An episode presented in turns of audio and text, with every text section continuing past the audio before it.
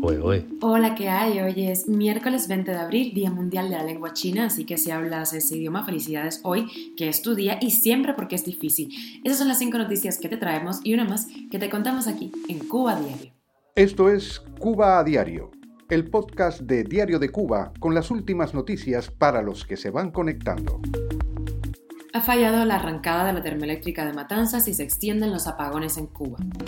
Y Venezuela sale al rescate de Cuba. Maduro ha enviado un cargamento urgente de diésel a la isla ante el aumento de los apagones en el país. El presidente de Sudáfrica da un pasito para atrás María y dice que su polémica donación a La Habana no será en dinero. Y se van conociendo más condenas por el 11 de julio, cuatro años de cárcel para Andy García, dos para Bárbaro de Céspedes y cinco al rapero cubano Randy Arteaga. Y te contamos la última hora de la invasión de Rusia a Ucrania.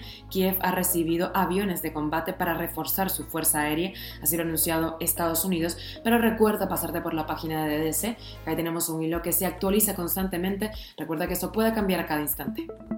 Esto es Cuba a Diario, el podcast noticioso de Diario de Cuba. No se pudo arrancar la termoeléctrica de Matanzas y se extienden los apagones en Cuba.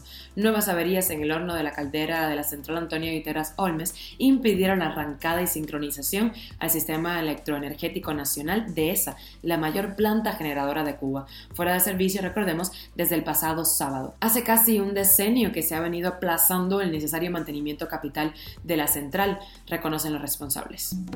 Y frente a este problema, Venezuela llega con soluciones, se apresura a ayudar a su aliado político. La petrolera estatal de Venezuela prepara el despacho de 190 mil barriles de diésel a Cuba, esto según un documento de la empresa consultada por Reuters. Se trata de una medida de urgencia ante el incremento de los apagones en la isla que han empeorado tras la rotura de la mayor termoeléctrica del país, la Antonio Guiteras de Matanzas. La isla, que depende de la importación para cubrir más de la mitad de su demanda de combustible, no recibe diésel venezolano desde septiembre de 2021. Cuba a diario. Un pasito para atrás del presidente de Sudáfrica con la anunciada donación de 50 millones de rands, que son unos 3 millones de euros, al gobierno de Cuba, cuando su país sería Guatemala en la frase de Guatemala para Guatepeor. Ahora el presidente aseguró que la ayuda humanitaria prometida por su gobierno a La Habana y cuyo monto ha provocado una tormenta política en ese país será en productos sanitarios y alimentos, pero no en dinero. El donativo de dinero está detenido, recordemos, por la justicia sudafricana.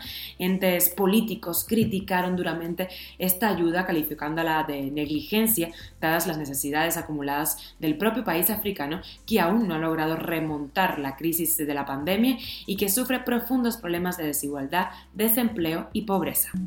Y se van conociendo más condenas por el 11 de julio cuatro años de cárcel para Andy García, dos para el activista y religioso Bárbaro de Céspedes y también han impuesto cinco años al rapero cubano Randy Arteaga preso en Santa Clara.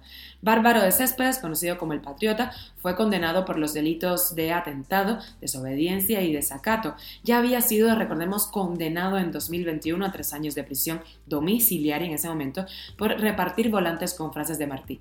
Él está preso desde el año pasado en una cárcel de Camagüey, donde se habría declarado en huelga de hambre y sed en febrero. García Lorenzo, por su parte, fue encarcelado, recordemos, desde el 11 de julio de 2021. Se sabe que está aislado del resto de los presos y está siendo vigilado por tres presos comunes dentro del centro. Cuba a diario. Y te contamos las claves de la jornada en Ucrania. Alemania ha prometido a Kiev pleno apoyo financiero y militar ante la ofensiva rusa. Ucrania ha anunciado un corredor humanitario para evacuar a 6.000 civiles de Mariupol tras tres días sin poder dar salida a mujeres, niños y ancianos de la ciudad asediada. Y la Unión Europea promete endurecer sus sanciones a Rusia y elevar su apoyo a Ucrania. Las tropas rusas cesan sus acciones militares en Mariupol y han anunciado, han anunciado la segunda fase de su guerra en Ucrania para hacerse con el control del Donbass. Y Ucrania ha recibido aviones de combate y piezas de repuesto para reforzar su aviación, así lo aseguró el vocero del Pentágono John Kirby, quien se negó a especificar cuántos, qué tipo de aparatos y el origen. Y la extra eh, tiene que ver con protección animal. Muchas han sido las imágenes de maltrato a diferentes animales que se han vuelto virales en redes sociales en Cuba. Frente a esto, más de 5.300 cubanos han firmado una petición para introducir el delito de bestialismo en el Código Penal en Cuba. Exigen además que las sanciones por maltrato animal sean más rigurosas. Pese a que el gobierno del país aprobó el decreto ley de bienestar animal, los casos de maltrato y la mirada esquiva de las autoridades ante ello han hecho que activistas de la isla exigen modificaciones a las normativas vigentes en materia de protección animal. Esto es Cuba a Diario, el podcast noticioso de Diario de Cuba, dirigido por Wendy Lascano y producido por Raiza Fernández. Y hasta aquí llegamos. Gracias por estar del otro lado en las buenas y no tan buenas. Recuerda que estamos contigo de lunes a viernes, 8 de la mañana en Cuba, 1 de la tarde en Madrid. Nos puedes encontrar en Telegram, Spotify, SoundCloud, Apple Podcast, Google Podcast y nos puedes seguir en nuestras redes sociales. Yo soy Wendy Lascano. Que tengas un gran miércoles.